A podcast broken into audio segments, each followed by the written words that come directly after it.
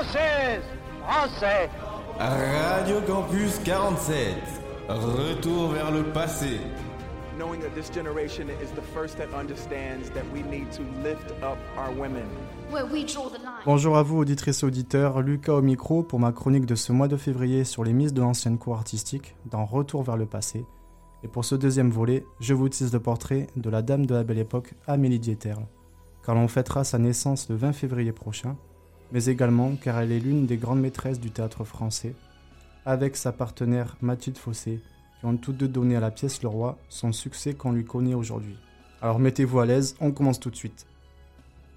Amélie est une femme aux multiples facettes. Actrice, cantatrice, muse de nombreux peintres, collectionneuse d'art et inspire même les poètes. Comédienne renommée, la demoiselle est l'une des maîtresses des arts, du théâtre français, mais aussi une icône de la mode, et de par sa beauté, l'une des reines de Paris. Amélie naît le 20 février 1871 à Strasbourg. Elle est la fille naturelle de Dorothée Dieterle, jeune servante wurtembergeoise, originaire du village de Roth. Elle est quelque part une miraculée de la vie, car la rue qui l'a vue naître échappe par miracle au bombardement de la guerre franco-allemande en 1870. Élevée par sa tante qui est veuve, Amélie termine sa scolarité dans la capitale bourguignonne et emprunte la voie artistique. Elle fait son entrée au conservatoire en 1885 et voici comment elle commence sa carrière. Pour mon bonheur, en face des fenêtres maternelles, il y avait un théâtre. Et l'idée d'être actrice entame à cervelle de mioche à une époque où d'ordinaire on ne rêve que de poupées. De Strasbourg, les hasards de la vie m'emmenèrent à Dijon. J'étais encore une gamine, comme j'avais un brin de voix, je me présentais hardiment au conservatoire de cette bonne ville. J'y serais resté si un heureux jour, M. Théodore Dubois n'était venu me pêcher. C'était le temps émouvant du concours. Malgré mes 16 ans, j'étais si menu. Si menu qu'on m'avait habillé en robe courte. J'étais en outre si timide que je chantais tout le temps en tournant le dos aux membres du jury.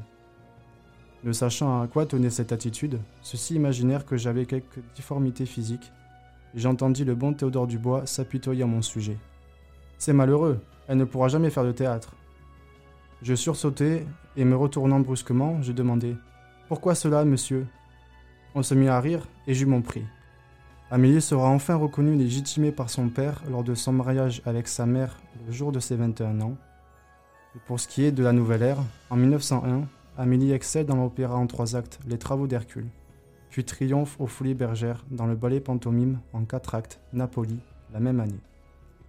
Je vous en parlais en intro, elle compose en 1908 le rôle de Suzette Bourdier dans la pièce Le Roi, une comédie en quatre actes au théâtre des variétés. Le spectacle débute le 24 octobre et le succès est tel qu'elle joue son rôle 530 fois de suite, jusqu'au 24 octobre l'année suivante. Passionnée par le cinéma, elle joue ainsi dans des courts ou longs métrages, dont plusieurs comédies, notamment celle de la série des Rigadins, jusqu'à la veille de la Première Guerre mondiale. Au cours de celle-ci, la belle demoiselle devient infirmière à l'hôpital militaire de Fouras et assure les soins aux blessés venant du front. Puis fait sa rentrée au théâtre des variétés en 1917.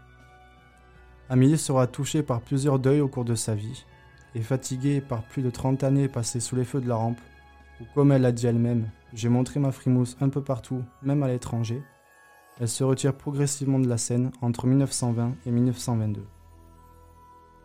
Réfugiée à Cannes après juin 1940, où elle possède un autre domicile, Amélie s'éteint le 20 janvier 1941, à la veille de ses 70 ans, des suites d'une longue maladie. Là aussi, ne pouvant tout vous dire sur cette femme incroyable, je vous laisse en vous citant un de ses entretiens de 1901 pour une revue où elle se confie, non moins dénuée d'humour, sur sa personnalité, ses passions et son métier. Je suis né dans les provinces de l'Est. Voilà sans doute pourquoi j'ai l'air si parisien. On me prend aussi volontiers pour une petite Suissesse. J'adore d'ailleurs construire des chalets en Espagne. Mon âge, je ne le dirai pas. D'abord parce que cette franchise pourrait m'ennuyer un jour. Oh, pas tout de suite. Et puis, parce qu'en le confessant, je ferai de la peine à toutes les petites camarades qui l'ont dépassé. Et elles sont quelques-unes. Mon physique? On dit souvent que je suis jolie. Ce n'est pas vrai. Je me reconnais cependant un certain chic. Lorsque ce mot sera discuté à l'Académie pour le nouveau dictionnaire, je compte bien en être au nombre des exemples cités. Les épithètes que l'on m'accorde le plus ordinairement sont celles de délicieuse, gracieuse exquise. Mon Dieu, ce n'est pas mal. Il faut savoir se contenter de peu. On me compare aussi bien souvent à un bibelot. J'attends mon étagère. On dit encore de moi, c'est effrayant tout ce qu'on dit de moi, que je suis un petit sax ou un petit greuze. Comme c'est gai. Pour un peu, on me comparait à un sujet de pendule ou à la cruche cassée. Ah ça non, je ne suis pas bête du tout. Et si je n'ai pas inventé la poudre, c'est ce que je trouve cette invention stupide et meurtrière. Et puis aussi parce qu'elle été inventée avant moi. Je suis, comment dire, futé. Mais j'ai cru bien comprendre et penser tout ce que je dis. En revanche, je me garde bien de dire tout ce que je comprends et tout ce que je pense. J'aime la vie simple et paisible. Les livres, les tableaux, les fleurs, mais par-dessus tout mon théâtre. Peut-être un petit peu bourgeoise dans mes habitudes. Je suis artiste dans mes goûts. Si j'avais des armes, j'y verrais assez bien un petit pot-au-feu dont les hanches seraient remplacées par des ailes. Je travaille beaucoup le chant et la comédie. Je me donne tout entière à mes rôles. Je les aime, je les vis, et lorsque je les quitte, il me semble que c'est un peu de moi qui s'en va. C'est bien bête d'être ainsi, et si j'avais à me refaire, eh bien, je crois que je me referais encore tel que je suis. Voilà, c'était Lucas au micro, je vous remercie de m'avoir écouté et vous dis à très bientôt pour un prochain portrait.